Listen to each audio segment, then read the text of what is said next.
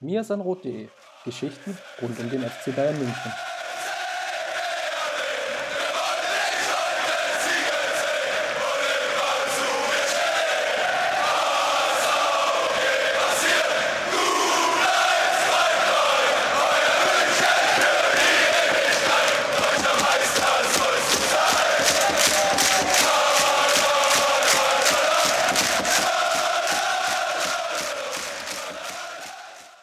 Servus und herzlich willkommen zum Mir sein Rot Podcast, Folge 250. Und endlich ist es soweit, dass wir in Eigenlob verfallen können. Justin, ich habe nochmal nachgeschaut.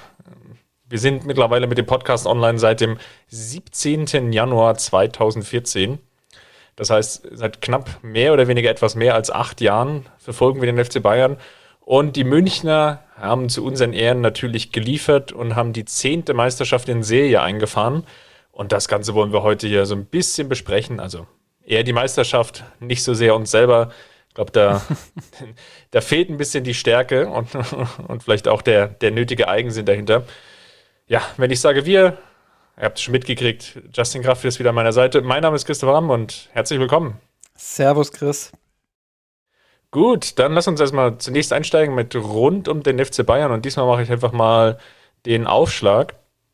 Die Amateure haben mich, wir nehmen heute am 28. April auf, gestern noch ihr Nachholspiel gehabt gegen Buchbach, was mit, ja, Ach und Krach 1, 1 zu 0 gewonnen wurde. Ähm, Mitte der zweiten Halbzeit traf Sieb ähm, zum ja, entscheidenden 1 zu 0 Siegtreffer. Davor gab es noch einen 2 zu 4 oder beziehungsweise 4 zu 2 Sieg gegen Rhein. Und das Spannende ist jetzt, dass wir hatten ja aufgenommen, nachdem Bayreuth ja, relativ deutlich dann die Münchner Amateure geschlagen hat und das dazu geführt hat, dass es ja eigentlich so schien, dass die Tabellenkonstellation sich ja zu Ungunst des FC Bayern entwickelt ja, dass Bayreuth dann überraschenderweise das nächste Spiel selbst verloren hat, ihre Siegesserie oder beziehungsweise ihre Serie ohne Niederlage von 17 Partien endete, ausgerechnet gegen den Tabellenletzten Rosenheim, wo es ein 0 zu 4 nagelte, hagelte. Und das hatte so ein bisschen auch den Hintergrund, dass es wohl nach dem Spiel Bayreuth gegen FC Bayern zwei oder beziehungsweise drei Verletzte gab, die nämlich in der Schlägerei geraten sind. Ähm, im, im Nachhinein war zu hören, dass das da wohl keine Bayern-Fans involviert waren. Jedenfalls gab es aber zwei oder drei Spieler von Bayreuth, die, die körperlich äh, verletzt waren, zum Teil wohl auch auf der Intensivstation lagen. Und ja, dann ist wahrscheinlich einfach die, die Anspannung ein bisschen und der Fokus weg gewesen. Hinzu kamen wohl noch einige oder kamen noch einige Gelbsperren. Nichtsdestotrotz wird es jetzt nochmal so ein Tick spannend, wenn Illertissen vielleicht auch nochmal Punkte holt gegen Bayreuth, dann kann das Ganze nochmal so etwas enger zusammenrücken. Auf der anderen Seite, wer will schon von den Bayern-Amateuren wirklich aufsteigen, um mal die moralische Keule zu spielen, wenn der Gegner ja, auch aufgrund von ja, körperlicher Verletzung im Sinne von ja, physischer Gewalt ja, nicht mit, mit voller Stärke antreten kann. Ich glaube, daran ist wirklich niemandem gelegen. Aber schauen wir mal, wie sich jetzt dann die nächsten Wochen dann entwickeln werden. Ja, das ist äh, schon auch eine, eine Sache gewesen, die, die sehr, sehr bitter war. Ähm, ja, ich hatte das auch nur am Rande mitbekommen, ähm, habe dann den ein oder anderen Artikel dazu gelesen und war auch äh, sehr überrascht, wie, wie Menschen zu so einem Mist äh, fähig sein können. Stand wohl auch 0,0 in Verbindung mit diesem Fußballspiel, sondern es waren anscheinend einfach irgendwelche, ja, sorry für den Begriff, aber so Vollidioten, die da, die da irgendwo angefangen haben äh, zu pöbeln in dieser Kneipe oder wo sie da waren. Ähm, ja, also weiß nicht, wie es, ich glaube, ein Spieler ist dann, musste dann noch auf der, äh, auf der Station dort bleiben. Äh, weiß nicht, wie es ihm jetzt geht, aber hoffe natürlich, äh, dass, dass es den Spielern bald wieder gut geht. Und vor allem auch, äh, dass, dass die Mannschaft da auch mental relativ schnell wieder in die Spur kommt, weil ja, das, das kann echt nicht sein. Und wie du schon richtig sagst, ähm, es hätte ein Geschmäckler, wenn die Bayern jetzt äh, quasi aufsteigen, weil, weil Bayreuth äh, jetzt dadurch komplett aus der Spur ist. Dann lass uns mal über die Frauen sprechen. Die haben am Freitag, dem 22. April gespielt. Justin, hatten denn die Bayern-Frauen den nötigen Durchblick gegen Jena? Gerade so. Ähm, ja, auch das so ein bisschen äh, schwierig wieder, weil klar, die Bayern-Frauen hatten jetzt eine schwere Phase hinter sich. aber auch von der Anschlusszeit her. Ähm, ich bin ehrlich, ich habe äh, das Spiel im Real Life geschaut, weil, weil äh, live äh, der FC Barcelona gegen Wolfsburg gespielt hat in der Champions League äh, und das war für mich das größere Highlight. Ähm, ja. Ich würde ich würd sagen, eine Mannschaft hat gespielt, die andere ist gespielt worden. ja, also, äh, es war schon, äh, da müssen wir mal ganz kurz, glaube ich, abschweifen. Das war schon äh, ein sehr, sehr interessantes Spiel.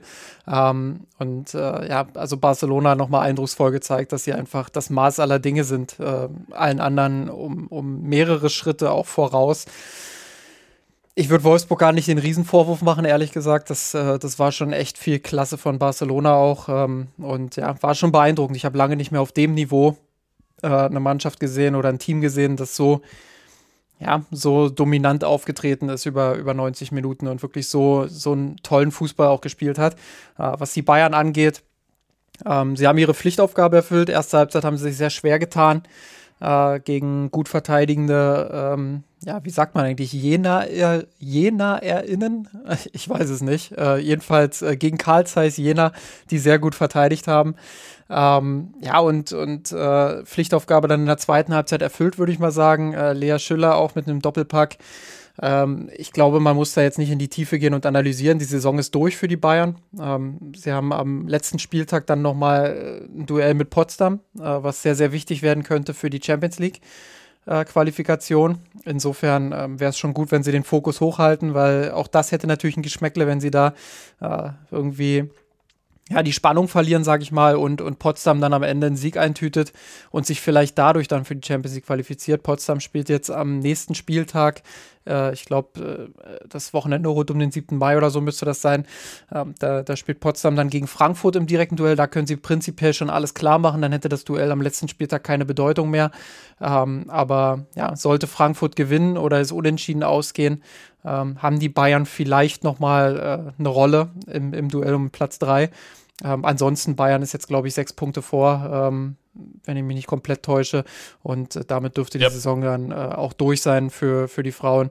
Äh, insofern ja, gibt es da gar nicht mehr so viel zu berichten und man muss sich, glaube ich, dann für die kommende Saison ähm, auch gut aufstellen. Was vielleicht noch erwähnenswert ist, ist, dass äh, Marina Hegering ähm, jetzt beim VfL Wolfsburg unterschrieben hat. Ähm, dahin wechseln wird, fand ich schon auch ein bisschen überraschend. Ich hätte eher mit einem Schritt ins Ausland oder ähnlichem gerechnet. Ähm, Zwischendrin hatte man sogar die Sorge, dass es ja gesundheitlich äh, vielleicht für sie nicht mehr weitergeht, weil sie schon relativ häufig jetzt ausgefallen ist. Ja, und der Weg zurück äh, sehr, sehr weit war. Insofern hätte es gut auch sein können, dass sie sagt, äh, ich beende meine Karriere, aber sie hat jetzt gesagt, noch zwei Jahre in Wolfsburg und dann mit der Option dort, das hat sie sehr betont, ähm, auch im Trainerteam äh, weiter aufgenommen zu werden oder als Funktionärin. Äh, insofern ja, scheint die Perspektive da ausschlaggebend zu sein. Aber ist schon interessant. Also Wolfsburg hat jetzt von den Bayern eine sportlich sehr wichtige Spielerin geholt. Ähm, sie haben äh, von Turbine Potsdam, die aktuell auf Platz 3 stehen, äh, mit, mit Sarah Agres, äh, 21-Jährige äh, geholt, die sehr viel Potenzial hat, die Kapitänin bei Turbine ist, äh, auch in der Defensive agiert. Sie haben von Hoffenheim, die auf Platz 5 stehen, ähm, mit Jule Brandt das größte Talent geholt. Und äh, von Platz 4 Eintracht Frankfurt haben sie die Torhüterin mit Merle Froms verpflichtet. Also es ist schon eine Ansage an die Konkurrenz. Äh, das, das kann man schon so klar sagen. Ähm, man könnte fast meinen, die kaufen die Liga kaputt. ich glaube, die Diskussion müssen wir dann mal in, äh, im nächsten Jahr äh, ganz in Ruhe führen und dann natürlich äh, von allen Argumenten abweichen, die wir sonst immer für den FC Bayern in, ins Rennen geführt haben. Ähm, nein, also klar, das äh, Wolfsburg verstärkt sich. Ähm, ich glaube, die Bayern sind jetzt in der, in der Bringschuld auch so ein bisschen, äh, weil da steht für die neue Saison noch nicht allzu viel fest. Da bin ich gespannt, was jetzt in den nächsten Tagen und Wochen äh, da noch kommt. Gerade in der Defensive gibt es schon ordentlich Handlungsbedarf. Gut, dann lass uns mal rüberschwenken zu den deutschen Meistern. Der FC Bayern sicherte sich ausgerechnet, und ich habe das ausgerechnet, kann man hier dann zwei- oder dreifach unterstreichen, gegen Borussia Dortmund zu Hause den Titel in der ausverkauften Allianz Arena. Ich muss dazu sagen, und lass uns vielleicht mal zunächst über das Spiel sprechen, Justin. Es war natürlich im Vorfeld so, dass der BVB mit relativ vielen Ausfällen daherkam, also ohne Kobel, Dahut, Hazard, Hummels, Malen Monier und Rainer. Also mehr oder weniger, wenn ich jetzt richtig mitgezählt habe, so sechs, sieben Spieler gefühlt ähm, Startelf. Ja, fast alle Kandidaten würde ich mal ähm, so nennen. Und der FC Bayern dann nahezu in Bestbesetzung und ja, einfach auch aufgrund der Ergebnisse im Vorfeld war eigentlich ziemlich klar, selbst wenn, glaube ich, Dortmund diese Partie gewonnen hätte, wäre es, glaube ich, schwierig geworden, dann noch mit, mit dem Titel, weil natürlich dann ja, das Restprogramm beim FC Bayern dann doch schon, schon relativ einfach gewesen wäre. Nichtsdestotrotz, glaube ich, war es Julian Nagelsmann extrem wichtig, diesen Titel gerade gegen, gegen Dortmund einzufahren, auch, auch vielleicht aufgrund der letzten Wochen. Und lass uns mal zunächst, wie gesagt, über das Spiel sprechen. Ich hatte dann im, im Nachgang den Eindruck, und ich habe ja auch für uns den Spielbericht geschrieben, dass es eine Partie war, die bei weitem nicht an den Glanz rankam der vielen vergangeneren Partien. Ja, und das lag zum einen, glaube ich, an den Dortmundern, wie gerade schon beschrieben. Das lag aber auch am FC Bayern, der über weite Strecken der Partie, glaube ich, nur das Nötigste gemacht hat. Ja, was Bayern, glaube ich, gut gemacht hat, vielleicht äh, fangen wir da mal mit dem Positiven an. Ähm, und äh, das leitet auch so ein bisschen darauf hin, was du, glaube ich, äh, gefühlt hast, ist, dass sie es ein bisschen kontrollierter angegangen sind. Also, dass sie ein äh, bisschen weniger Risiko auch in der Offensive gegangen sind. Ähm, das ist ja was, was grundsätzlich gar nicht so verkehrt ist gegen einen Gegner, der natürlich in den Umschaltsituationen dann mit Erling Haaland und, und Marco Reus äh, brandgefährlich sein kann. Haha. Ähm, das, das deswegen, es ist schon äh, auch eine gute Sache dann zu sagen, ähm, du spielst es ein bisschen konzentrierter, ein bisschen kontrollierter, vor allem ein bisschen ruhiger, äh, hast dafür aber nicht ganz so viele Szenen in der Offensive. Und ähm, ich glaube, genau das war auch der Fall, dass Bayern ähm, ja einen ruhigen Ball gespielt hat, äh, das Pressing oft ins Leere laufen ließ, äh, wenig angeboten hat, äh, was, was, was, was Umschaltmomente anging, was äh, Defensivmomente äh, anging, war Bayern auch äh, sehr konzentriert. Also ähm, würde ich mal sagen, die solide Basis, die war schon gut. Ähm, was halt gefehlt hat, ist dann in den richtigen Augenblicken wirklich dann das Tempo so anzuziehen, dass du ja, Dortmund noch mehr unter Druck setzt und vorne noch mehr Chancen dir herausspielst, äh, um dann eben äh, vielleicht auch noch das ein oder andere Tor mehr zu erzielen ähm, und dann eben nicht ins Schwimmen zu kommen äh, in dieser Phase, äh, wo es dann, dann eben ja den, den Elfmeter auch gab, ähm, der so ein bisschen hergeschenkt war. Aber grundsätzlich erste Halbzeit äh, für mich eine sehr kontrollierte und ruhige Leistung. Und ich glaube, das mündet so ein bisschen dann auch in das Gefühl, dass es nicht ganz so hochklassig war. Klar, Dortmund nicht so viel zu, äh, entgegenzusetzen, wie es vielleicht mal in der Vergangenheit im ein oder anderen Duell war. Wobei in München ist ja nochmal eine besondere Geschichte äh, mit dem BVB, aber jetzt generell gesprochen. Ähm, aber Bayern auch die, ich würde nicht sagen, dass sie nicht mehr gemacht haben als nötig, aber sie haben sich eben äh, darauf beschränkt, glaube ich, erstmal keine haarsträubenden Fehler zu machen. Ich glaube, was defensiv gut funktioniert hat, und das kann man sich gerade in der ersten Halbzeit auf die Fahne schreiben, war das Pressing. Also, dass gerade die vordere Reihe gut draufgegangen ist, dass man es immer wieder geschafft hat, vor allem auf der rechten Dortmunder Seite Wolf zu isolieren, der dann ja, mehr oder weniger direkt an der Auslinie mit dem Ball stand, also wirklich gefühlt nur 10 Zentimeter zwischen Ball und Auslinie und dann natürlich wenig Raum hat zu agieren ja, und fast gar keinen Rückpass spielen kann aufgrund des Winkels, sondern ihm eigentlich nur die Möglichkeit bleibt, das Ding eigentlich lang nach vorne zu schlagen. Und was die Bayern dann gut gemacht haben, war dass sie dann immer wieder auch die zweiten Bälle gewonnen haben. Haaland hat relativ viel festmachen können, das muss man auch sagen gegenüber Meccano. Aber von der gesamten Struktur her, wie Dortmund aufgestellt war, standen sie dann eigentlich fast immer zu tief und viele zweite Bälle, die Haaland vielleicht initial zunächst gewonnen hatte, landeten, landeten dann wieder beim FC Bayern, was es dann einfacher gemacht hat, natürlich insgesamt ja, das Spiel zu kontrollieren, sage ich jetzt mal. Ja. Beim 2 zu 0 war es ja auch auffällig, war auch wieder eine Pressing-Situation. Also insgesamt waren das so die, die positiven Aspekte an dieser Stelle. Ich glaube, woran es gehapert hat, und das ist vielleicht dann auch das, was so ein bisschen diesen Eindruck eben auch erzeugt, ist, dass man aus diesem eigenen Ballbesitz heraus, den man ja hatte, aufgrund der vielen Pressing-Erfolge, gar nicht so viele Torchancen herausgespielt hat. Ja? Also das 1 zu 0 war eine Standardsituation, das 2 zu 0 die Pressing-Szene. Und dazwischen gab es noch den, den einen Treffer von Gnabry, der vom äh, Videoassisten einkassiert wurde. Der entstand ja eigentlich mehr oder weniger aus so einer eigenen Umschaltsituation fast am eigenen Strafraum heraus. Also, was das die Münchner wiederum, oder was sie nicht geschafft haben, war, sagen wir mal, aus dem Stehen, aus dem Positionsspiel heraus, sich wirklich, glaube ich, Torchancen zu erspielen. Ja, genau. Und das, äh, also du hast wieder, du kannst wieder die, die Schüsse natürlich einerseits nehmen. Da sind äh, 14 Abschlüsse äh, zu 6. Das ist okay. Andererseits äh, gingen davon eben auch nur sechs aufs Tor und du kommst am Ende wieder nur auf einen Expected Goals Wert von äh, 1,7. Ähm, also das ist, äh, ja.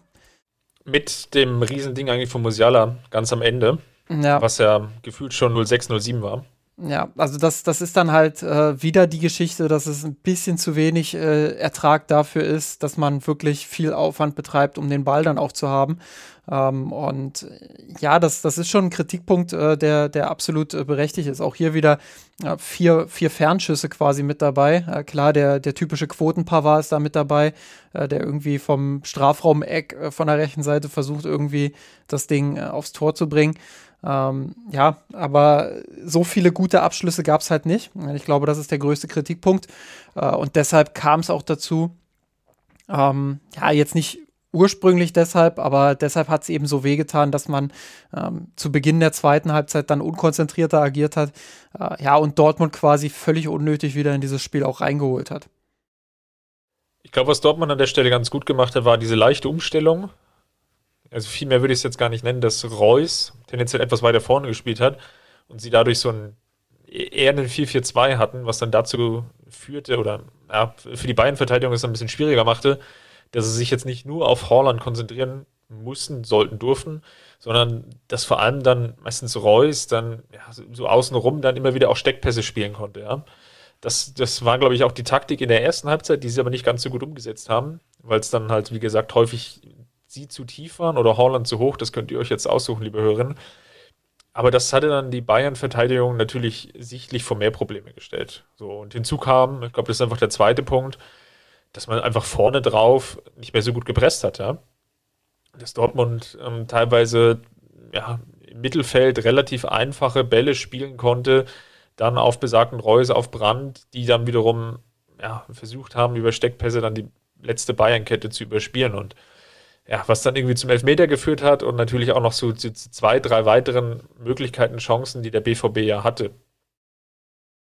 Ja, und äh, grundsätzlich muss man, muss man bei den Bayern einfach auch äh, ja, sagen, dass es jetzt in den letzten Wochen immer diese Phasen gab und immer diese Phasen gab, wo, wo man dann die Kontrolle hergeschenkt hat, teilweise auch ja, ohne Not, äh, würde ich mal sagen. Äh, also klar, du hast diese Umstellung, aber trotzdem darf dir das in der zweiten Halbzeit so natürlich nicht passieren. wenn man dann schaut, äh, Pavard, der eigentlich vom Platz fliegen kann, hatte da auf Twitter auch die ein oder andere ja, will es jetzt nicht Diskussionen nennen, aber habe schon auch Gegenwind dafür bekommen, dass ich gesagt habe, für mich ist das eine ganz klare äh, rote Karte. Also ich finde mit Tempo, ähm, offene Sohle auf der Höhe, wenn er ihn dann ein bisschen anders trifft äh, oder, oder ja, Brand vielleicht ein bisschen anders äh, läuft, dann, dann kann er ihm da unten ähm, ja, den Knochen vielleicht durchhauen oder den Knöchel. Also ich fand das schon sehr gefährlich, was Pavada macht. Äh, und, und äh, ja, ich glaube, eine, eine rote Karte wäre da schon auch eine angemessene Entscheidung gewesen. Und kurz es war wieder, schön, wenn ich ja, da dazwischen gehe. Es war. Du erstmal ruhig.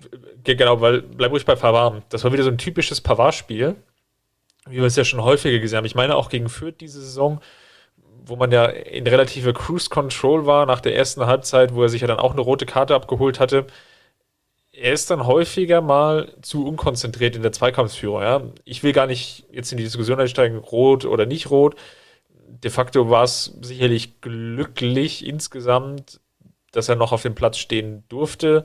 Ähm, es war ja dann auch noch glücklich, weil da gab es ja wenig später dann die Szene, wo Bellingham ja, sich eigentlich ja direkt auf der Auslinie, also auf der ähm, vertikalen Auslinie, ja dann auch nochmal äh, horizontalen äh, dann so durchspielen konnte und dann Pavard ja dann auch zu, zu einer relativ sinnlosen Gerätsche ansetzt. Und das ist sicherlich der Punkt, wo man halt sagen muss, in, in der Saison durchlaufend, und ich will das jetzt gar nicht nur am Pavard festmachen, ist es aber insgesamt so, das sind zu viele individuelle Fehler. Ja, mal in der Zweikampfführung, mal in der Konzentriertheit, ähm, dann vielleicht auch bedingt durch die, das ein oder andere Formtief etc. etc. etc. Aber das ist sicher, also das ist der Grund, warum der FC Bayern einfach diese Saison in Ahn und Anführungsstrichen nur deutscher Meister geworden ist. Mir sind es auch zu viele Grätschen, ehrlich gesagt. Also ähm, ich erinnere mich da immer ganz gerne an die Aussage von Jerome Boateng, als er darüber gesprochen hat, was eine der ersten Sachen war, äh, die Pep Guardiola mit ihm trainiert hat und wo er gesagt hat, er hat erstmal ein Videostudium mit ihm gemacht ja, wo er ihm alle Szenen, oder nicht alle Szenen, aber ein paar Szenen gezeigt hat, ähm, in, denen, in denen er sich einfach nicht gut verhalten hat. Und äh, da war unter anderem eben eine Sache, dass er zu viel gegrätscht hat. Und wir erinnern uns alle, Boateng ähm, er hat in, der, in, seiner Karriere den einen oder anderen dummen Platzverweis äh, kassiert. Und, äh, ich erinnere mich an die Monstergrätsche gegen Fulham, damals HSV gegen Fulham. Da müsst ihr irgendwie mal, wenn ihr mal Zeit habt, googelt mal Boateng, HSV, Fulham. Das war eine richtige Grätsche. Da, das war ja. Weltklasse. Das, das, Aber er spielt den Ball. Das, das, war, noch, das war noch Männerfußball.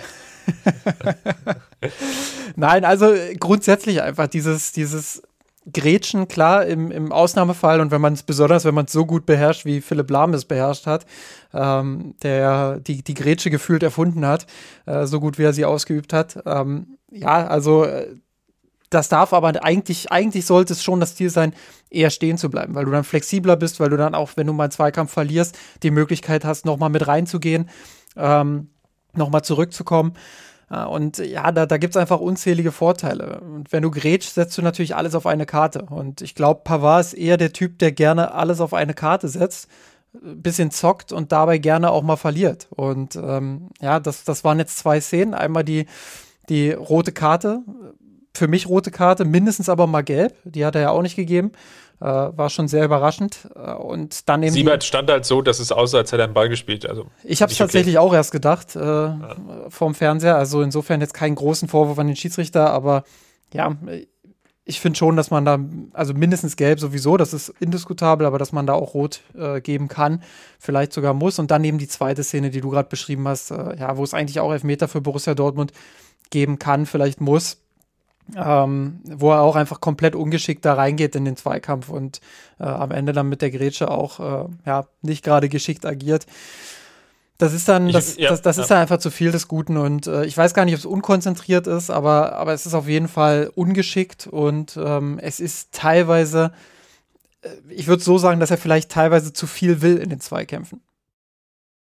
Ja, ich, ich würde es nochmal eine zweite Personale festmachen und das, das Thema Unkonzentriertheit hochzuhalten das Foulspiel von Kimmich an Reus fällt ja eigentlich in diese ähnliche Kategorie rein. Ähm, Kimmich ist war sicherlich auch nicht sein, sein allerbestes Spiel, zeigt natürlich auch, dass seine Formkrise natürlich auch etwas die, die Krise des FC Bayern ist, weil es einfach im Mittelfeld ja, nicht, nicht mehr diesen Motor gibt, der das, das Spiel komplett durchsteuert. Und wenn man jetzt nochmal parallel guckt, was gerade in Liverpool passiert, wie Thiago dort teilweise Spiele an sich reißt, dann bekommt man natürlich schon etwas ja, Tränen in den Augen, dass Kimmich gerade nicht diese Rolle ausfüllen kann. Warum auch immer.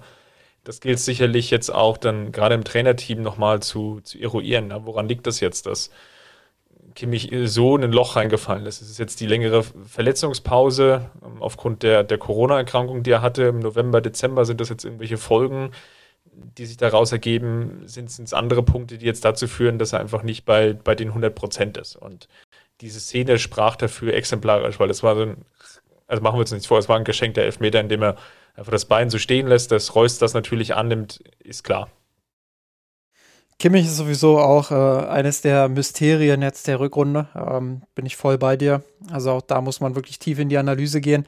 Äh, will jetzt das leidige Thiago-Thema nicht mehr hochholen, aber ähm, ja, also wenn man sieht, was er für Liverpool äh, abreißt und äh, wie er Liverpool wirklich auch auf ein anderes Level hebt, dann äh, sollte das den Bayern schon wehtun, so, ein, so einen Spieler verloren zu haben. Ähm, das, das ist schon beeindruckend. Also ich glaube und würde mal die These aufstellen, vor zwei Jahren äh, hätte sich Liverpool deutlich schwerer damit getan, Villarreal so zu bespielen, wie sie es jetzt äh, im Hinspiel der Champions League im Halbfinale gemacht haben. Ähm, Im Übrigen auch Welten im Vergleich zu dem, was Bayern gegen Villarreal gezeigt hat.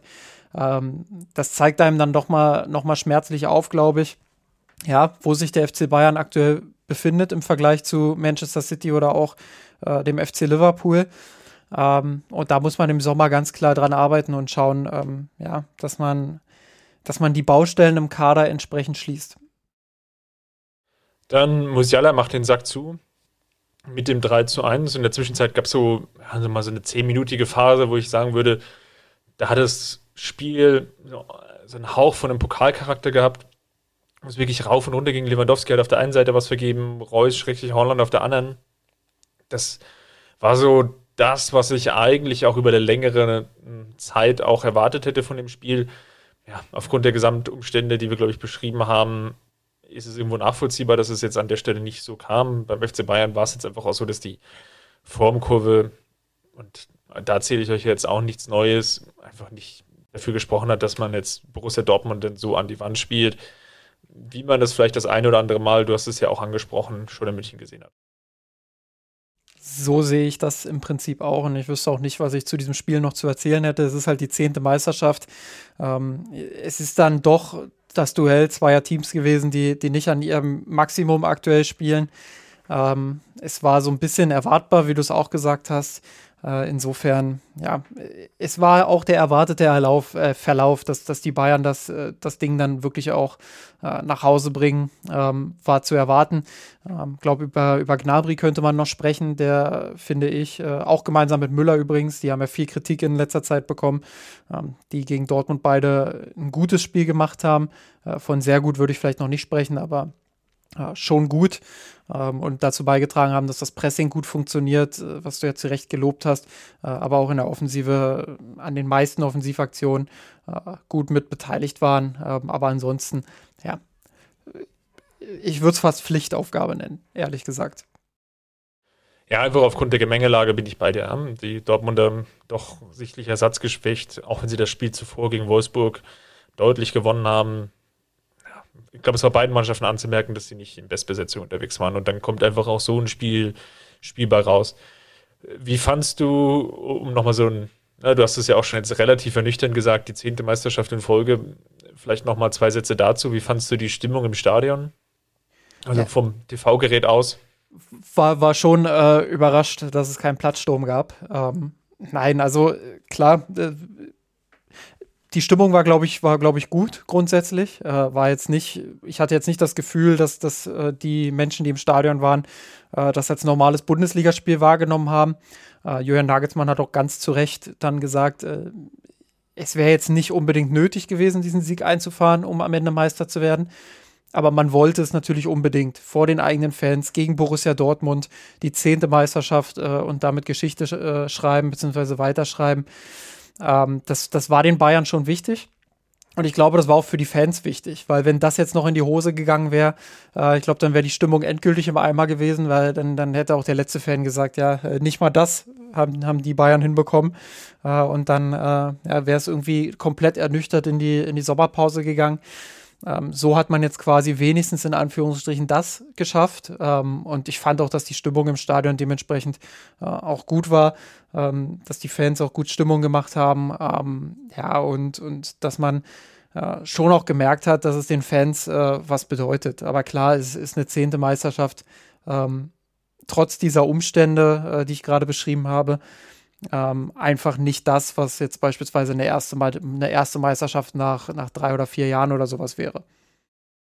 Plus hinzu kommt natürlich, es war jetzt der 31. Spieltag, wenn ich richtig aufgepasst habe. Und angesichts des großen Vorsprungs, den man ja schon sich am Ende der Rückrunde, äh, Ende der Hinrunde, Entschuldigung, erspielt hatte mit den neun Punkten Vorsprung. Ich will nicht sagen, dass das schon relativ lange feststand, weil zwischendrin war es ja dann immer mal wieder so ja, zwischendrin, hast, zwischendrin hast du gezittert, sagen wir es, wie es ist. Sagen wir es, wie es ist. Ich hatte gezittert. Ähm, aber ich glaube, gemeinhin kann man sagen, der Vorsprung in der Tabelle war über weite Strecken groß. Und immer dann, wenn es eng wurde, war es ja auch nicht so. Ich glaube, das ist auch noch ein ganz wesentlicher Aspekt in dieser Geschichte, dass Dortmund jetzt überzeugenden und überragenden Fußball gespielt hat. Also die Älteren werden sich ja noch erinnern an die Zeit, als, als Dortmund, ich glaube, 2010, 11, als sie Meister geworden sind. Die, die Älteren. als sie ja 16, äh, 16 von 17 Rückrundenpartien gewonnen hatten, das war natürlich dann so, dass irgendwie schon vor dem Spieltag irgendwie klar war, na gut, sie werden irgendwie wieder gewinnen. Und das hatte man bei Dortmund aber irgendwie nie das Gefühl, ja. Du hattest bei Dortmund häufig und ne, man schaut auch nur auf die Europa League und auch Champions League Auftritte von ihnen, auch das Pokal aus zahlt ja damit ein. Sie hatten einfach nie die Konstanz. Und das hat ja auch Marco Reus dann im, im Interview hinterher bei Sky gesagt. Ihre größte Herausforderung, die sie eigentlich diese Saison hatten, war die fehlende Konstanz. Und das haben sie ja natürlich jetzt schon seit geraumer Zeit. Aber es ist ja auch mal schön aus ihrer Sicht, dass sie trotzdem an so einer Meisterfeier dann teilhaben durften bin jetzt gespannt, wie die Bayern die Saison zu Ende bringen. Äh, haben wir häufig, häufig erlebt, dass äh, so, ein, so, ein, Spannungsabfall dann äh, auch folgt, weil ja, für, für die Bayern geht es jetzt um gar nichts mehr. Ähm, du hast relativ unbedeutende Spiele gegen Mainz äh, und auch in Wolfsburg, wo es für beide jetzt nicht mehr um allzu viel geht. Müsste ich nochmal auf die Tabelle gucken, ob da nach unten irgendwas passieren kann, aber eigentlich nicht. Also Wolfsburg hat jetzt äh, neun Punkte Vorsprung auf den VfB Stuttgart, die auf dem Relegationsplatz stehen. Ja, und Mainz äh, ist sowohl nach oben hin als auch nach unten ähm, komplett safe, stehen auf Platz 10 im Niemandsland. Also äh, auch da geht es eigentlich um nichts mehr. Das entscheidende Spiel für die Bayern, äh, beziehungsweise für den Gegner der Bayern, ist natürlich dann am 33. Spieltag gegen Stuttgart daheim. Ähm, das sollten sie schon gewinnen, sage ich mal, äh, um, um wirklich auch da äh, sich keine Vorwürfe machen lassen zu können. Äh, ansonsten in Mainz äh, würde ich fast sagen obligatorische Niederlage, oder? Was sagst du? Und äh, in Wolfsburg, äh, ja, unbedeutender Ausklang der Saison.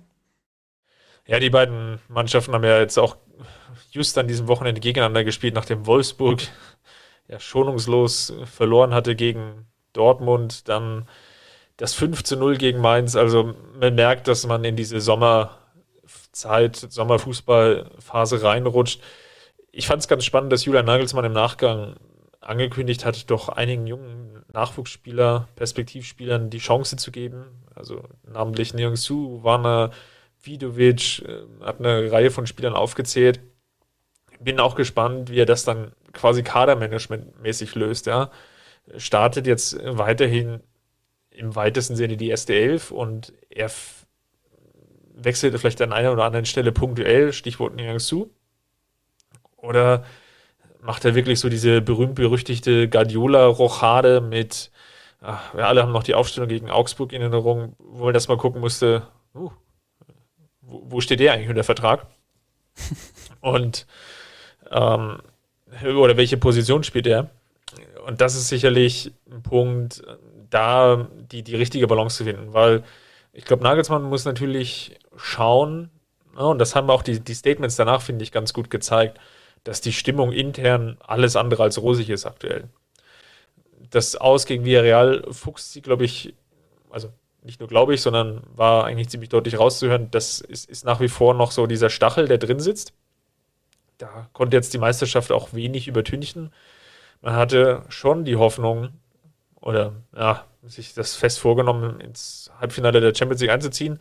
Ob das dann gegen Liverpool gereicht hätte oder nicht in der Form, ich glaube, darüber brauchen wir gar nicht reden und diskutieren. Aber es ist natürlich so, dass jetzt dann diese saure Gurkenzeit anfängt und im, Kader ist ja doch den einen oder anderen gibt, namentlich natürlich vor allem Lewandowski, aber auch Müller und Neuer, die mussten ja alle drei dann bei Sky nochmal zum Rapport antreten und den Status der Vertragsverhandlung aus ihrer Sicht kundtun. Das liegt natürlich wie so ein Damoklesschwert da oben drüber, ja. Also wie baut sich der FC Bayern jetzt gerade so auf Richtung neue Saison? Und Nagelsmann muss jetzt schauen, dass er die nächsten drei, vier Wochen eigentlich noch so gut hinmanagt, dass er das Team bei Laune hält, dass sie dann ja mit, mit Freude dann auch in anderen Abführungsstrichen dann im Sommer dann wiederkehren und dann einen neuen Anlauf wagen. Ja, und auch für, für, für Robert Lewandowski geht es ja jetzt nicht mehr, nicht mehr um so viel, wenn wir ehrlich sind. Ähm, also, ja, die 365 Tore von Gerd Müller, die wird er eher nicht mehr knacken, wenn er, wenn er jetzt wirklich den FC Bayern bald verlässt. Äh, ansonsten hat er in der Bundesliga, glaube ich, aktuell 33 Treffer. Ja, müsste jetzt in drei, drei Spielen nochmal ordentlich, äh, noch ordentlich zulangen, um, um dann wirklich auch äh, seinen eigenen Rekord nochmal jagen zu können. Ähm, also Torjäger sollte er werden, weil Schick steht bei 12, äh, Entschuldigung, 21 und Holland bei 18. Also das ist eigentlich eine, eine klare Geschichte. Selbst Scorer, na gut, Nkunku hatte 33, Lewandowski 38. Das ist noch ein Tick enger. Bei aber Nkunku weiß man nie. ja. Was natürlich noch äh, auf dem Zettel steht, sind die 92 Tore, die sie aktuell haben. Ähm, also da wirklich nochmal in drei Spielen vielleicht acht Tore zu machen, um die, um die 100er-Marke zu knacken. Äh, das wird schon noch ein Ziel sein, was Nagelsmann auch hat. Ähm, aber ansonsten, ja, glaube ich nicht, äh, dass man jetzt noch die allergrößten Ziele äh, vor Augen hat. Es ist ein bisschen schwer, dann auch das Team, glaube ich, zu motivieren, anders als beispielsweise äh, in der letzten Saison.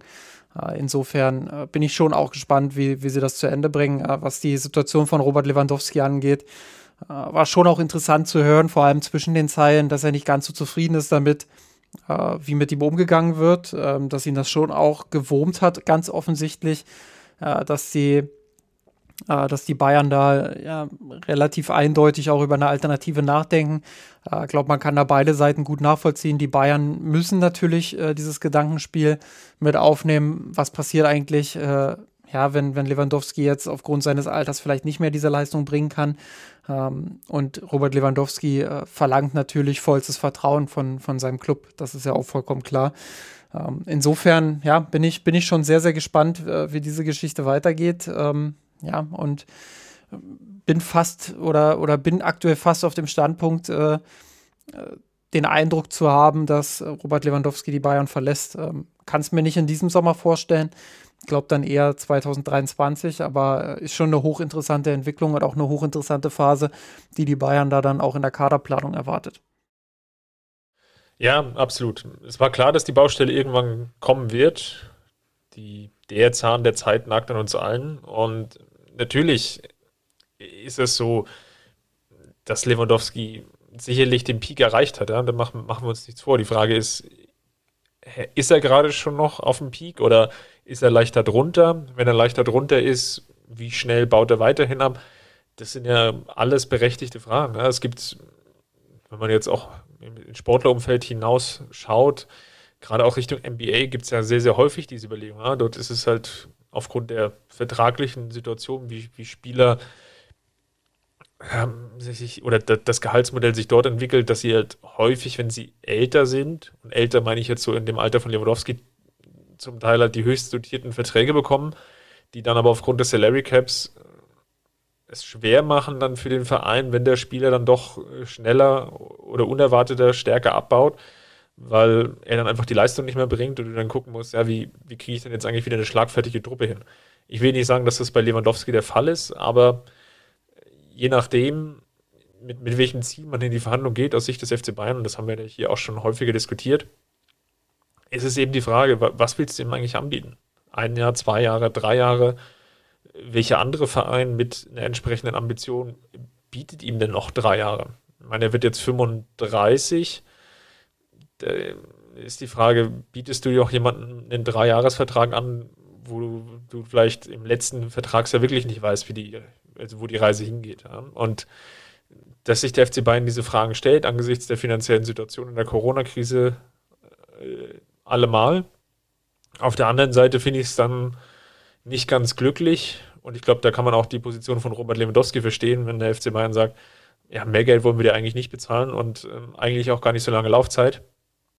Und das natürlich auch bei den anderen Spielern, wenn dann durchsticht oder rauskommt, dass der Verein sich doch intensivere Gedanken macht um, um Erling, Erling Haaland, wohl wissend, dass da riesige Beratersummen, Gebühren aufgerufen werden. Da wird einem ja wirklich schwindelig, wer da irgendwie alles noch mitverdienen will.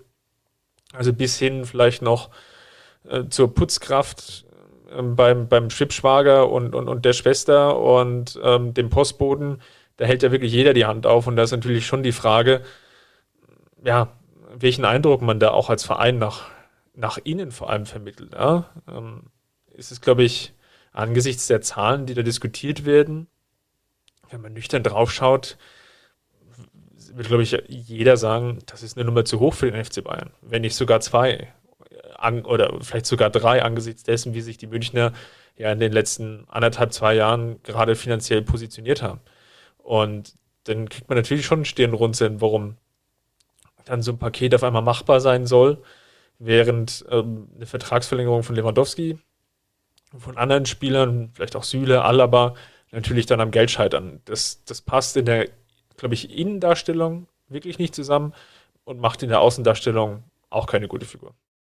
Kleine Korrektur, äh, Lewandowski wird 34 jetzt im Sommer, also noch ist er junge 33. Äh, ja, aber sonst natürlich inhaltlich äh, volle Zustimmung äh, bei, dem, bei dem, was du sagst. Es wird ja insgesamt auch einfach eine sehr spannende Transferphase, äh, die wir sicherlich dann auch in den kommenden Folgen nochmal genauer beleuchten werden. Aber äh, ja, was das Finanzielle angeht, äh, wird es schon auch spannend, weil Bayern hat relativ viele Baustellen ähm, und hat viele Spieler im Kader, die man eigentlich loswerden müsste, die aber nicht viel Geld einbringen werden. Und äh, da ist dann schon die Frage, ähm, wo soll das Geld für den Ersatz dann herkommen? Und äh, wie, wie schafft man es dann wirklich dann auch die Position ähm, adäquat zu besetzen? Und äh, ja, da, da spielt dann sicherlich auch die Rolle von Serge Gnabry, äh, der so ein bisschen immer hinten runterfällt, wenn man über die großen drei quasi diskutiert mit Lewandowski, Müller und Neuer, äh, fällt Gnabry da hinten immer so ein bisschen runter. Ja, und da muss der Club natürlich auch überlegen, nimmt man da vielleicht jetzt nochmal eine, eine einigermaßen ordentliche Ablösesumme mit und versucht mit dieser Ablösesumme dann loszuziehen äh, und entsprechenden Ersatz dann auch zu verpflichten. Ähm, oder wie geht man damit letztendlich um? Und ähm, ja, da, da glaube ich, äh, steht der FC Bayern vor großen Herausforderungen. Ähm, sie haben den Anspruch, äh, den, den formulieren sie auch immer wieder selbst, in der Champions League weiterhin konkurrenzfähig zu bleiben. Aber äh, Oliver Kahn hat das äh, neulich im Doppelpass ganz richtig gesagt. Also das, was England teilweise macht, wo man äh, Spieler für 70, 80, 90, 100 Millionen kauft äh, und die dann auf die Bank setzt, äh, das, das ist beim FC Bayern nicht möglich. Da überlegt man schon fünfmal, ob man überhaupt einen Spieler für 80 Millionen kauft, glaube ich, insbesondere nach der Hernandez-Geschichte. Ähm, ja, und deshalb äh, wird das schon auch eine, ja, will nicht sagen spannendes Jahrzehnt, äh, aber es wird jetzt äh, die nächsten Jahre auf jeden Fall sehr, sehr spannend, wohin sich die Bayern entwickeln, weil ich sehe schon die Gefahr, dass sie irgendwo in der Tristesse äh, zwischen, keine Ahnung, 15 Meisterschaften in Folge äh, und europäischer Bedeutungslosigkeit oder nur zweite Reihe in Europa zu sein, äh, dass sie da irgendwo zwischendrin versinken. Und äh, diese Gefahr halte ich für durchaus realistisch. Ähm, glaube, da muss man nicht großartig Schwarzmaler zu sein oder Pessimist. Äh, das äh, ist eine Entwicklung, die sich jetzt gerade schon andeutet. Und die Frage ist, äh, ja, was können die Bayern entgegensetzen, beziehungsweise wie können sie dagegen überhaupt vorgehen? Ein Teil ist sicherlich die Transferstrategie jetzt deutlich auf jüngere Talente zu setzen. Umso spannender wird es ja jetzt, wie dann die nächsten Partien dann aussehen, wie viel Zeit dann auch Nagelsmann den jeweiligen Spielern auch gibt. Sicherlich allen voran Musiala, dahinter steht vielleicht noch Niang Su, die jetzt zwei doch hochtalentierte Talente sind. Ich glaube, das kann man mit, mit Fug und Recht behaupten. Was natürlich dann als auch darum geht, jetzt nicht nur auf die nächsten drei Partien, drei Wochen zu schauen, sondern auch insgesamt, auch für die neue Saison. Wie schafft es Nagelsmann, diese dann auch wiederum besser einzubinden und ihnen dann auch mehr Spielzeit zu geben? Das war jetzt häufig so, war, war mein Eindruck und wir hatten das jetzt auch im Slack diskutiert, haben für euch dann auch den Chatverlauf auf dem Blog online gestellt unter mirsanrot.de, könnt ihr mal vorbeischauen, was wir eigentlich so tagtäglich dann intern eigentlich diskutieren. Und ein Punkt war eben, inwieweit Nagelsmann da, um, um vielleicht auch die Kabine wirklich am Laufen zu halten, das war so meine Position, dann eher immer wiederum auf die vertrauten, arrivierten Kräfte setzt und vielleicht das ein oder andere Mal, Stichwort Musiala, Nyongsu haben wir eigentlich auch schon vor ein paar Wochen diskutiert, dann mal außen vor lässt, weil es ihn einfach vielleicht noch nicht zutraut, beziehungsweise weil er sich sagt, ja, vielleicht auch aus diesem oder jenem Grund und meine Vermutung geht eben sehr, sehr stark dahin, die Kabine nicht zu verlieren, dann vielleicht nicht immer nach dem Leistungsprinzip aufzustellen. Ähm, Stichwort Müller haben wir beide ja auch schon an der Stelle genannt. Gut, dann äh, würde ich fast sagen, äh, können, wir, können wir zu unserer beliebten Kategorie umleiten, oder? Oder liegt dir noch was so, auf der Zunge? Nur noch ähm, aus dir rauszukitzeln, wer hat denn dann, ja, wer ist denn dein, dein volles Weizenglas oder die die Apfelschorle der Woche für dich? Ähm, ja, das das volle Weizenglas. Äh, ich habe es vorhin so ein bisschen schon angedeutet, äh, viel Kritik auch bekommen in den letzten Wochen. Ähm, würde ich jetzt einfach nochmal äh, Serge Gnabry, äh, würde ich sagen, zum Abschluss der Saison wählen, aber ähm, ja, in einem, in einem wichtigen Spiel dann doch nochmal abgeliefert. Ähm, allgemein jetzt in den letzten Tagen wieder ein bisschen mehr mit aufsteigender Formkurve.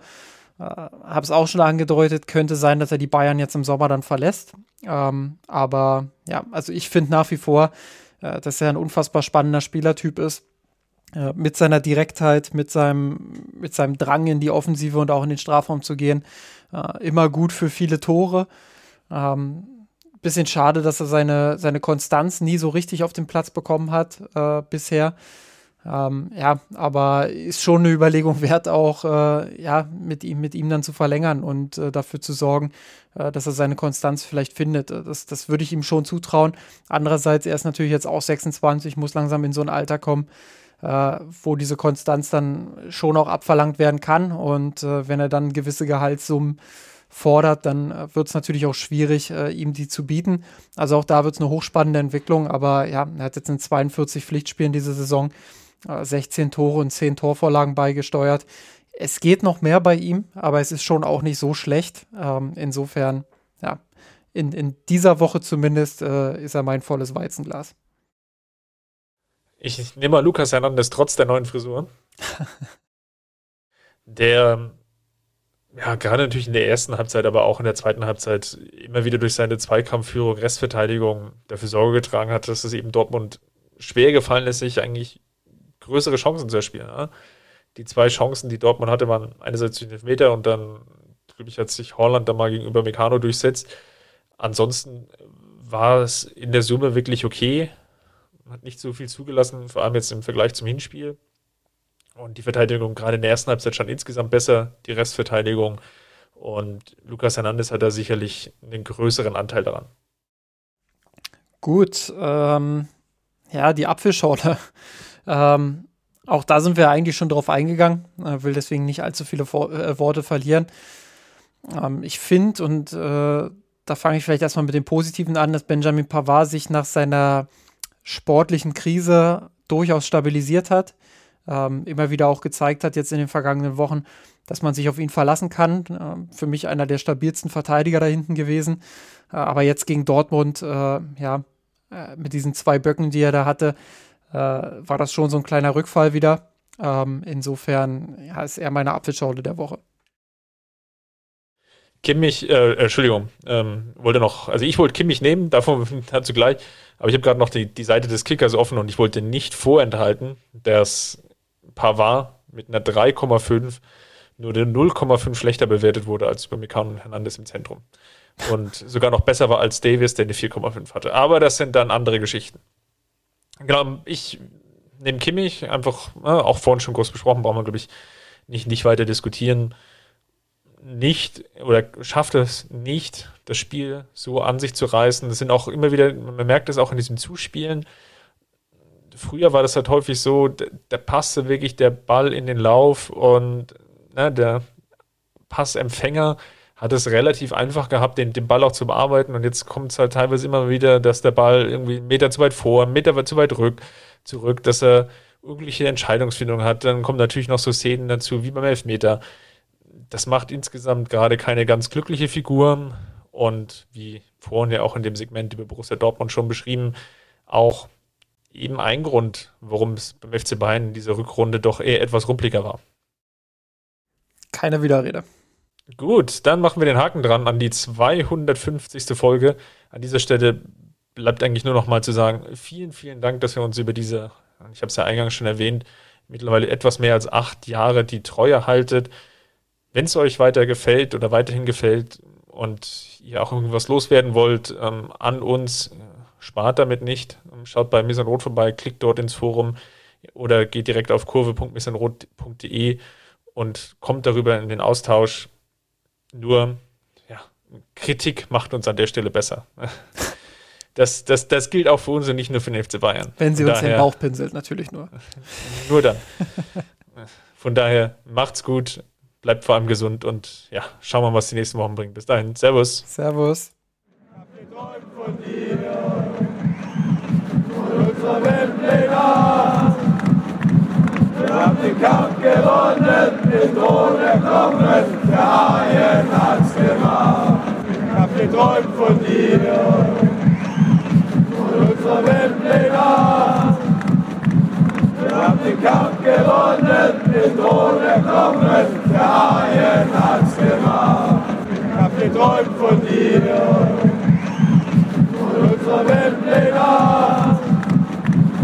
Wir haben den Kampf gewonnen, den Thron erklommen, der Haien